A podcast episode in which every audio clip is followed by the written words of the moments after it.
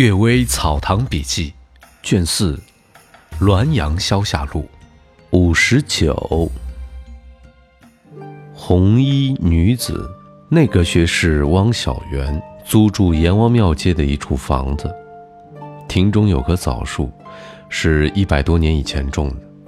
每到月光明亮的晚上，则见斜枝之上有一位红衣女子垂着腿坐着，翘首望月。一点儿也不怕人，靠近去看就看不见了，退后望去则仍在原处。曾叫两个人站在一个树下，一个站在屋里。屋里的人看见树下的人能够走到红衣女子的脚下，但树下的人却什么也看不见。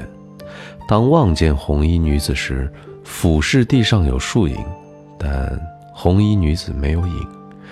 用瓦块、石头投去，就好像打过虚空一样；用枪打，它随声而灭。硝烟一过，又恢复了原形。主人说，自从买了这座房子，就有这个怪物，但它不害人，所以人和它相处相安无事。木魅花妖是常见的，大多数都会变换，而这位红衣女子却不动。不言，呆坐在树枝上，实在不知道是什么原因。汪小媛担心他为害，搬到别处躲开了。后来的主人伐了树，这个怪物才绝迹。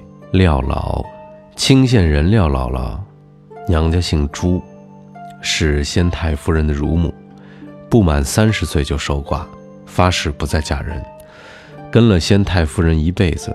去世时享年九十六岁。他个性正直，遇到该说的事儿，一定和太夫人据理力争。先父姚安公也不把她看作普通的老妈子，我和弟妹都跟着她睡觉、吃饭，饥寒保暖，她都照顾得无微不至。如果稍微违礼，就要遭他责骂。他管教奴婢尤其严格，所以奴婢们心里都很恨他。这样掌管库房钥匙的，管理刨除的，不能得到一点私利，但也对他没有办法。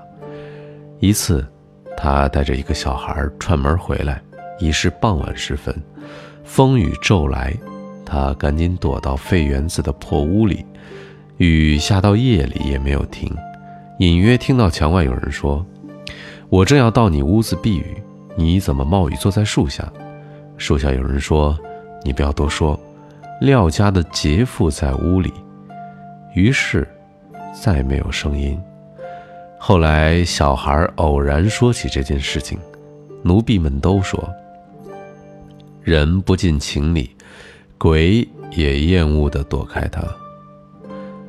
呜呼，鬼真的是因厌恶而躲避他的吗？胡有谈道。安姓表兄忘记了他的名字，他曾同一个胡精交友，经常在收打作物的场院里交谈。安能看见胡精，别人就看不见。胡精自称生于北宋初年。安问到宋代的历史事件，他回答说都不知道。凡是学仙的，必定游历于世外。使得一切因缘断绝，一心一意精心修炼。如果对世事有所见闻，在心里就必然有所是非，有所是非，必然就有所爱憎，有所爱憎，那么喜怒哀乐之情必然接连交替而生，用以消减他的精气，精神耗费而形状也就衰敝了，哪里能到今天还在呢？等到大道继承以后。来往于人世间，看一切机巧变诈都像戏剧，看一切得失胜败以至于心乱，都像虚幻的水泡和影子。当时既然没有留意，又怎么能一一记得呢？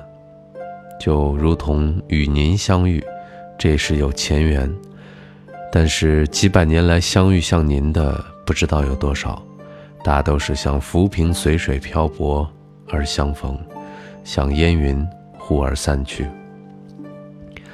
过去的说笑也多半不能记忆，那么自身所未曾接触的，从这里也可以想见了。当时八里庄三官庙发生了一件雷打歇虎的事儿，安问起雾九通灵，多半遭遇雷劈，难道长生也是造物主所禁忌的吗？狐狸精回答说：“这有两个方面，如炼成内丹，导气引体，或者服食金石烧炼的外丹，都是经历千辛万苦得以悟道，就像努力耕作得以致富。”是理所当然的。若是引祸梦魇、盗采精气、损别人的寿数、延自己的年龄，这同抢劫偷盗没有什么区别。天上的律令也是不容的。又或者任意兴妖作患，给百姓造成祸害，天上的律令也是不容的。如果他保养精神，完善自己的生命。不给人带来祸患，于是无所竞争，那么老寿的事物，如同老寿的人罢了，何至于触犯造物主的禁忌呢？舅父石斋先生听到这句话之后说：“这个胡经所说的，都属于老子学者中粗浅的一类，但是用来自我养生，也足够了。”